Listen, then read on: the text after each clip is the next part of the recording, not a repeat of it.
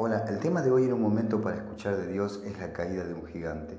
Todos los pueblos, naciones, imperios, a lo largo de la historia han creado o han inventado sus propios héroes. Aquellas personas que han sido las sobresalientes, las que llevaron adelante o las que dieron origen al nacimiento de un Estado-nación, las que lucharon por la independencia o las que lucharon para que ese Estado o esa nación o ese imperio sea o esa tribu incluso sea grande, sea reconocida. Y si no fuera así, normalmente en la antigüedad los pueblos y naciones construían sus mitos, sus historias.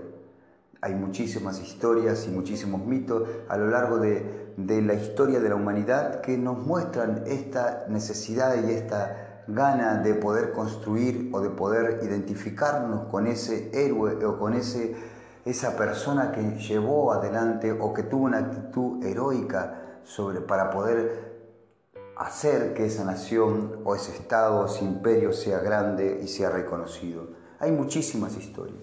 Hay gente que ha logrado y que ha pasado a lo largo de la historia y ha logrado cosas. Nosotros en Argentina, por ejemplo, tenemos nuestra propia construcción de nuestros propios héroes, de nuestros propios eh, representantes, de los que nosotros idealizamos a lo largo de los años. En el caso de la construcción de nuestra nación, cuando trataron de darle una identidad, cuando trataron de darle una identificación o que una representación, porque recuerden que nuestro país fue construido por inmigrantes de, todo, de todos los países europeos, mezclado con, un poco también de eh, pueblos originarios de, nuestra, de, nuestro, de nuestro territorio y también con eh, los esclavos que traían de África.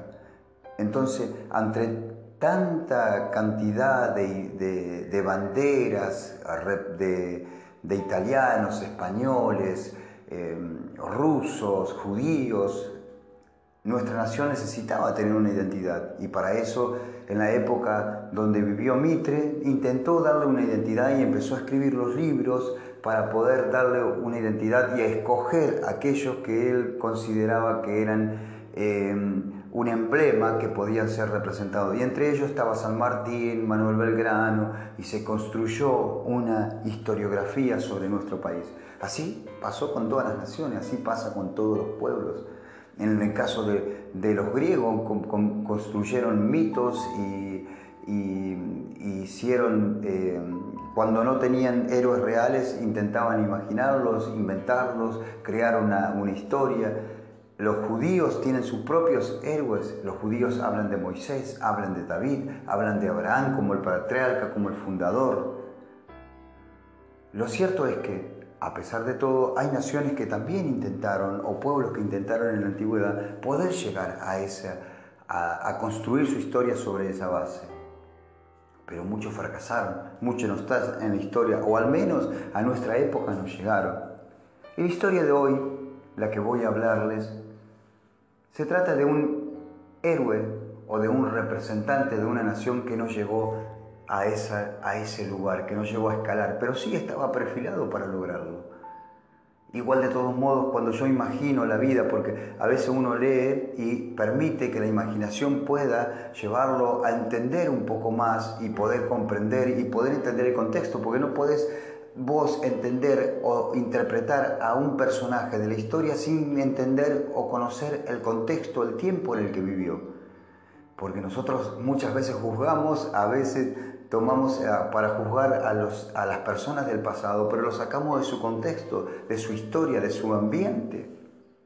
Yo no podría entender a la historia de San Martín si no entiendo el contexto donde él vivió. Yo no podría comprender la historia, por ejemplo, también la parte mala que empiezan a resaltar con quién se casó San Martín y hablan de la edad de de la mujer con la que San Martín se casó y tuvo, y tuvo una hija, pero sin embargo, en aquella época la gente dice, bueno, para nuestra época sería un pedófilo, pero nosotros tenemos que entender también el contexto social donde ellos vivían, que las mujeres, los hombres vivían mucho menos y que el, el, el tiempo de vida que cada uno de ellos tenían era muy corto. Algunos con suerte llegaban a tener 70, 80 años, como fue el caso de San Martín, pero normalmente el tiempo de vida de esas personas era muy corto. Entonces yo no puedo juzgar a ese personaje de la historia o ese héroe de nuestra historia sin entender el contexto social donde ese hombre vivió. Y le quiero hablar de un héroe que desde jovencito había sido discriminado había sido discriminado quizás desde mi punto de vista o desde mi imaginación por su contextura física, porque sobresalía, porque sobresaltaba y en una edad quizás hoy podríamos hablar de una persona con una contextura que podría ser motivo de burla. Yo creo que él fue y sufrió ese tipo de discriminación o ese tipo de burla. Un hombre que fue, pero a medida que iba creciendo en su juventud, en su adolescencia, comenzó a descubrir lo que podía tener. Un día se peleó con un amigo y se dio cuenta de que él tenía fuerza y que no solamente tenía fuerza, sino que tenía habilidad, porque tenía habilidad para poder pelear. Y un día mostró su fuerza ante un joven de su edad, pero con menos contextura física, el cual se burlaba y él empezó a descubrir que él tenía poder físico para poder lograr las cosas y de ser una persona que estaba aislada, incomunicada, comenzó a descubrir que él tenía un potencial en su vida y comenzó a confiar en ese potencial. Y a lo largo de su vida comenzó a construir su historia y comenzó a construir su vida a través de ese potencial que él tenía. Así que ya no se burlaban de él porque ya le tenían miedo. Ahora lo venían a buscar para jugar ahora lo venían a buscar para ser su amigo, ahora lo venían a buscar para hacer que sea su protector, porque si él tenía semejante fuerza y podía vencer, entonces ahora él se convertía en su protector y comenzó a ganar una pequeña fama en su ambiente donde él creció, en su barrio donde él creció, en su lugar de vida donde él creció. Ahora ya tenía más amigos, tenía más amigas, y él entonces comenzó a crecer y a llenarse de orgullo y a llenarse de soberbia y a pensar que podía. A la edad de 18 años comenzó, como quizás pensándolo en nuestro contexto social, a tomar el camino del ejército y del ejército lo venían a buscar y este hombre ganaba batalla, lo sacaban a la guerra, era jovencito, no sabía usar mucho la espada, pero empezó a aprender, comenzó a, a usar la armadura y la armadura tuvo que ser realmente formada para él, construida para él, porque su estructura física era diferente a la de los demás. Siempre digo, nosotros tenemos, y hago una pausa en esto, que ver la vida o la historia, tenemos que verla desde diferentes perspectivas. Tenemos que analizar la historia de diferentes puntos de vista. Es importante tener esta, la historiografía nos ayuda a nosotros a tener una comprensión desde todos los ángulos de la historia del ser humano. Porque dicen algunos, ah, sí, pero vos estás humanizando a tal tirano o porque vos estás humanizando por, a, tal, a tal tirano. Y claro, porque son humanos. No importa quién sea, no importa, somos todos humanos. Entonces, eh, obviamente tenemos que humanizarlo y ver su contexto social y ver dónde creció y ver lo que sufrió y ver, porque muchas veces una persona sufrida, una persona violentada de chico, se convierte en un tirano cuando es grande, una persona mayormente manejado dominado por ese espíritu de resentimiento, gobernado por esa actitud de venganza, gobernado por esa, por esa violencia, porque sufrió violencia cuando era chico, porque sufrió violencia cuando, cuando él era indefenso, entonces cuando grande creció aprendiendo todo eso y fue desarrollando ese tipo de violencia. Entonces uno no es que humaniza en el término de decir, uy, se encariña con el, con el tirano o se encariña con el, con el malvado, con la persona malvada, sino que uno ve el contexto social donde creció, uno ve el sufrimiento que padeció, uno ve la circunstancia que atravesó y toda esa circunstancia que atravesó en su infancia lo lastima, lo, lo, destruye, le quita las ilusiones, le quita las ganas de ser y se convierte en un resentido social. Y eso nos pasa dentro y fuera del ambiente donde nosotros nos movemos. Y en la historia de este gigante no había una diferencia.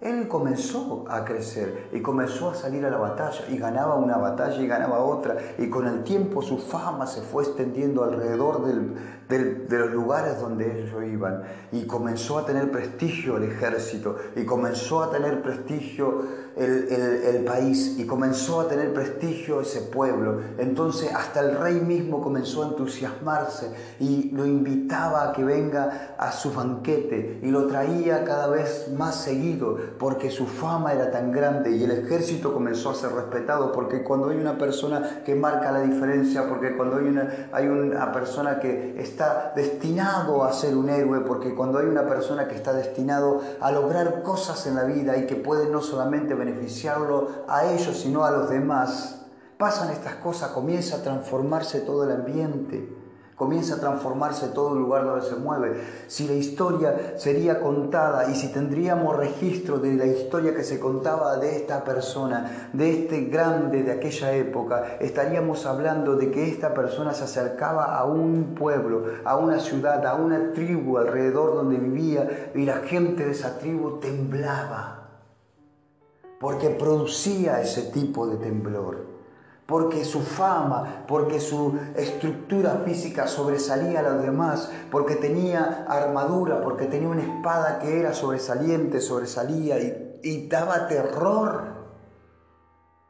Así que yo me imagino que entre esos banquetes, un día de esos banquetes, eh, le dice, hablando entre el rey y este hombre, los dos hablando, riéndose, tomando trago y trago del alcohol, dice, ¿sabes que tengo una espina con mis enemigos clásicos? Tengo una espina con mis enemigos clásicos. Nunca lo podemos vencer. Ellos tienen un ejército, confían en un Dios que se llama Jehová, nosotros tenemos a Baal, pero no hemos logrado grandes cosas, pero tenemos la esperanza de que lo vamos a conseguir, porque yo me paro desde la otra perspectiva, porque yo me pongo desde el otro lugar, porque yo puedo mirar al otro pueblo. Y el otro pueblo tenía confianza en su Baal, el otro pueblo tenía confianza en sus dioses, tenía construida su historia. Y del lado de enfrente estaba otro pueblo que tenía la confianza en otro Dios que ellos no conocían y que había tenido fama y repercusiones y había un poco de temor a la hora de enfrentarlo. No era fácil enfrentarlo, no era fácil decir vamos a atacar a este pueblo con toda la historia que tenía este pueblo encima, con toda la historia de lo que había sido sacado de Egipto. Entonces, pero ahora había una época distinta, había un hombre que se llamaba Goliat, un hombre que estaba de, que era de Gad, un hombre que había construido una fama extraordinaria para su nación, un hombre que era respetado, un hombre que no era un torpe como a veces los imaginamos, a veces imaginamos que Goliat no se podía mover por armadura, no, era un hombre inteligente, era un hombre que tenía una agilidad desarrollada, era un hombre que era un un soldado, un guerrero desde su juventud, era un hombre que había aprendido la técnica, que había aprendido a pelear, que había ganado muchas batallas y que incluso yo me imagino, y permítanme imaginarme en esta tarde, me, imagino que hasta el propio Héctor y toda Troya temblarían si supieran de que afuera de Troya estaba Goliat. Imagínense la magnitud de para aquella época, porque dice la historia cuenta que cuando se acercó en el valle, temblaban del otro lado los enemigos. Y entre el banquete que iba y tomaban alcohol, volviendo nuevamente, estaban ahí tomando alcohol y, uno, y el rey le dice, ¿sabes que tengo esa espina tan grande con estos enemigos? Pero me gustaría, ¿a vos se te ocurre algo, Goliat? Y Goliat dice,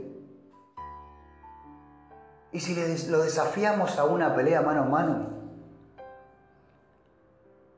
Si nosotros, si yo lo venzo, que ellos, yo salgo y le grito, denme un nombre que pelee conmigo. Ellos no me van a dar, pero me, no van a querer darme un nombre porque me tienen miedo. Y el rey miraba atentamente, le prestaba atención y se reía, qué buena idea, qué buena idea. Y todo lo que estaban alrededor decían, qué buena idea, qué buena idea. Es verdad, Si le pedimos un hombre que peleen con nosotros, nadie va a querer venir, pero van a estar obligados a venir. ¿Por qué? Porque está su orgullo de por medio, porque estamos desafiándolo. Entonces, cuando ellos me entregan un hombre, yo no creo que haya hombre más fuerte que yo. La soberbia, el orgullo, la confianza en sí mismo. Y el rey, entre el efecto del alcohol, empezó a brindar y a festejar. Qué buena idea se le ocurrió a Goliat. Qué buena idea se le corrió, se le ocurrió y comenzó a llamar al ejército y reúnan, recorran todo, eh, todo el país y reúnan a todo el ejército para enfrentarnos a nuestros enemigos clásicos que le vamos a dar una gran derrota y ellos van a ser nuestros servidores porque lo vamos a desafiar, porque a Goliat se le ocurrió una idea brillante. Hay gente que piensa que Goliat era bruto, hay gente que piensa que Goliat era, era una persona que salía de la nada eh, sin historia, sin personalidad. No, Goliat era un tipo inteligente. Yo lo que analizo en mi punto de vista y es en, en, mi análisis me doy cuenta que Goliat era un tipo muy ágil, era un tipo muy inteligente, era un estratega. Él estaba preparado para este tipo de cosas porque la Biblia dice que desde su juventud era un guerrero y no un bruto y no un duro. No era cualquier batalla la que estaba a punto de suceder, no era cualquier pelea. Era un tipo que era, aparte de su estructura física, era un tipo que estaba preparado para pelear. Era un tipo que estaba acostumbrado a vencer. Era un tipo que estaba acostumbrado y que le había dado un prestigio a su nación y que estaba convirtiéndose en un héroe y que estaba convirtiéndose en un referente y que se estaba convirtiendo en el Aquiles de Grecia y que se estaba convirtiendo en el, en el Alejandro Magno de los filisteos. Él estaba en ese tope, él estaba en esas alturas, él estaba en ese lugar, él no estaba en, un lugar de, de, ignorancia. Lo que está a punto de pasar es lo que lo va a borrar de la historia, es lo que está a punto de pasar es lo que va a sacar a este hombre del lugar donde tendría que estar, porque él confió en su propia fuerza, porque él depositó su confianza en el poder que él tenía y porque él confió en dioses equivocados que no existían. Así que reúnen a todo el ejército, los soldados quizás estaban en la casa de, de sus familiares comiendo eh, y tuvieron que despedirse a sus hijos y salieron todos y se reunieron en el valle para poder desafiar al ejército de Israel y de un lado y del otro estaba el ejército de la y la historia es muy conocida y el paladín y este gigante y este héroe nacional salió a desafiar a el pueblo de Israel y a desafiar el Dios del pueblo de Israel. Y él empezó a decir denme un hombre que pelee conmigo. Si ustedes me vencen y cuando él decía si ustedes me vencen todos los filisteos se reían nosotros seremos sus siervos, pero si nosotros los vencemos, ustedes serán nuestros siervos. Y del otro lado de la historia era distinta. Porque cuando veían a este gigante y cuando, veían y lo veían y no solo le temían a su estructura física, sino que conocían su historia, conocían su fama, conocían su... porque para aquella época Goliat no era un desconocido, como muchos piensan que salió de la nada, no, para aquella época Goliat era muy conocido, él ya tenía una edad y una vida de guerrero y tenía una fama de guerrero y ahora estaba a punto de dar el salto a la historia.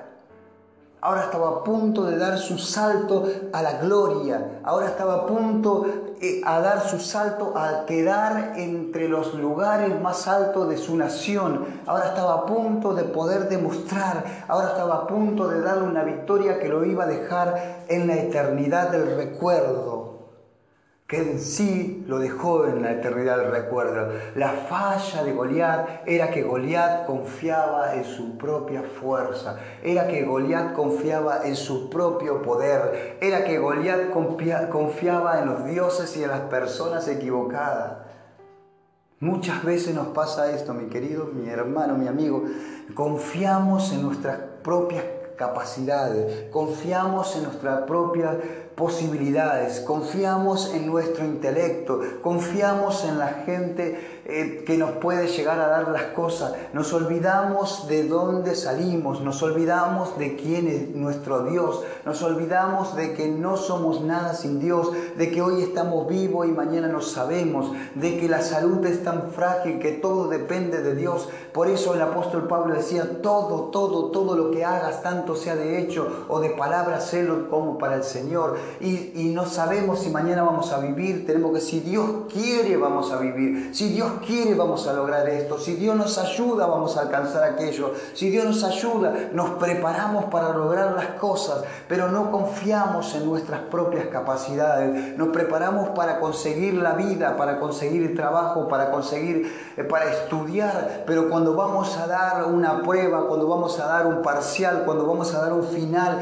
nosotros depositamos nuestra confianza en Dios, que Dios va a traer a nuestra mente las palabras correctas, que vamos a escribir lo que necesitamos, porque el Espíritu de Dios está en nosotros y nuestra confianza está en eso, no en aprender a desarrollar habilidades, porque Goliat aprendió a desarrollar habilidades, pero su confianza estaba equivocada. Él estaba confiando en sí mismo, en la habilidad que había conseguido, él estaba confiando en el poder de su fuerza, él estaba confiando en la estructura de su cuerpo, él estaba confiando eh, en la inteligencia que tenía para la batalla, él estaba confiando en todo aquello que había construido a lo largo de su historia.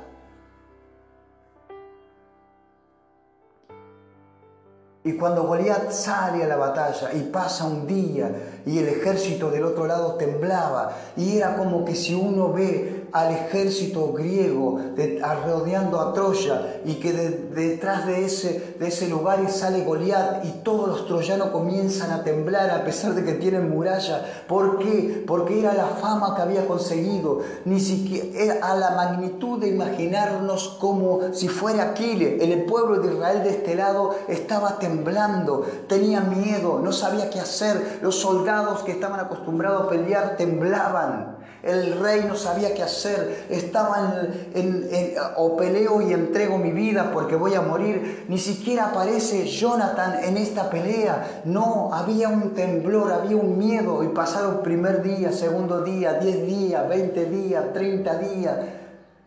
40 días hasta que las palabras y el desafío las oyó David. Y aquí otra cosa interesante. David no tenía nada que ver con el ejército, David no tenía nada que ver con la batalla, David no tenía nada que ver con este mundo donde él se movía. El mundo de David era totalmente distinto. Él era un pastor de ovejas, se conectaba con gente que estaba hablando sus, temas, que cuidaba ovejas. Él escribía el, salmo, se relacionaba con Dios, tenía una estructura mental y, y un pensamiento totalmente distinto a toda esta población porque él no vivía en este sistema, él vivía en la conexión con Dios él vivía en la relación con Dios y esa relación que tenía con Dios lo sacaba de la estructura, lo sacaba de entender o de comprender una batalla porque él no era un estratega, él no, era, no tenía nada que ver con el ejército, no había peleado, era muy joven, era de buen parecer. Sin embargo, va, se acerca y escucha el desafío. Y como él no estaba impulsado o manipulado o manejado por el, el, sistema de vida y no conocía al ejército, no tenía los miedos que tenían los que conocían al ejército o las luchas o las batallas, no tenía miedo porque él tenía una confianza ciega no en él mismo, sino que él tenía una confianza ciega en Dios. Él desarrolló una confianza ciega en Dios y no sabía usar espada, no sabía usar eh, eh, em, eh, armadura, no, le, quisieron poner las armaduras y él no la pudo usar, no pudo. Él, él agarró las habilidades que había desarrollado y en esas habilidades que él había desarrollado mientras era pastor de ovejas, mientras mataba oso, mientras mataba león, él había desarrollado una habilidad con la onda y él confió en lo que Dios le había permitido usar cuando tenía problemas pequeños. Pero en David se nota un hombre que no tenía una estructura, que no tenía miedo. ¿Por qué? Pero no porque, porque nunca se dejó llenar la cabeza, porque no podía, porque no estaba en el ambiente. Y cuando David se acerca, vamos a notar que David va a hablar y va a decir, y lo va a desafiar. Y cuando Goliat lo ve, Goliat no entiende, porque a pesar de que él confiaba en su fuerza, porque a pesar de que Goliat confiaba en sus habilidades, él no puede concebir, no puede comprender cómo un muchacho tan joven, cómo un muchacho tan de buen parecer, cómo un muchacho que no tiene nada que ver, que viene con un saco pastoril y con una onda y con una piedra, lo está desafiando a él porque a pesar de que sabía o pensaba o creía o confiaba en su fuerza de que lo podía levantar con una mano y tirarlo y cortarle la cabeza, ahí había algo que le hacía ruido, porque había algo que había una estructura que él no estaba acostumbrado a ver. Él no estaba acostumbrado a ver a un enemigo tan frágil para su vista, para su visión. Él no podía comprender su mente por dentro y por eso él le dice, y tú vienes a mí como que si yo fuera un perro. ¿Qué soy yo, perro acaso? Pero bueno, algo adentro le hacía ruido, pero el orgullo, la soberbia los impulsaba a seguir actuando, a seguir participando de esa batalla, pero algo por dentro le daba la desconfianza. Él no, no estaba tranquilo a enfrentar a David. Porque cuando te sacan del lugar de comodidad o cuando te sacan del lugar de costumbre o cuando te sacan de la, del sistema en el que vivís, vos no te estás cómodo, algo te pasa, algo te hace ruido. Y David vivía en su propio mundo confiando en Dios.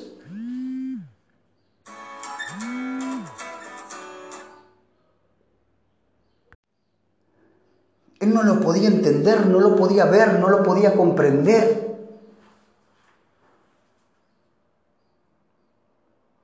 Él no sabía que estaba a punto de terminar su historia, que estaba a punto de quedar en la historia de todos los tiempos y de la humanidad como la vergüenza, como el fracaso del pueblo filisteo. El pueblo filisteo no tiene una historia escrita, no hay una historia conocida para el mundo occidental. Pero si la hubiera, o si llegara a escribirse una historia de ese pueblo, que yo no la conozco, Goliat quizás ni siquiera aparezca. O si aparece, aparece como la vergüenza. O si aparece, aparece como el fracaso. O si aparece, nunca va a aparecer como la persona, como el héroe, como el, el, prototipo, como la persona que le da orgullo, sino que le da vergüenza. ¿Y cuál fue la razón de esa vergüenza? El confiar en su propia fuerza el confiar en su el confiar en las habilidades que él tenía, el confiar en la inteligencia que él tenía, la caída de un gigante, la caída de un grande, la caída de nosotros muchas veces es porque antes de la caída viene la soberbia, porque antes de la caída viene el orgullo, porque antes de la caída viene la confianza en sí mismo, porque antes de caer nosotros confiamos en nuestras propias capacidades y nos movemos por nuestras propias capacidades, sin aprender a confiar en Dios. Mi hermano, mi amigo, hemos caído muchas veces, hemos fracasado muchas veces y nos damos cuenta que la confianza en nosotros mismos nos ha llevado a fracasar. Así como la historia de Goliat vista desde otra perspectiva y vista, analizada desde otro, desde un ser humano que fracasó, desde un ser humano que falló, como fallaron un montón, era hijo de su propia historia, de su propio contexto social, era hijo de su tiempo. Así nosotros somos hijos de nuestro tiempo. Pero en nuestro tiempo y en el tiempo pasado los que confiaron en Dios fueron llevados a la victoria. David confió en Dios y no en sus habilidades y logró ser eh, un rey principal de Israel y hasta su nombre figura y está como, un, como Padre de Jesús. Dios te bendiga y nos vemos el próximo miércoles.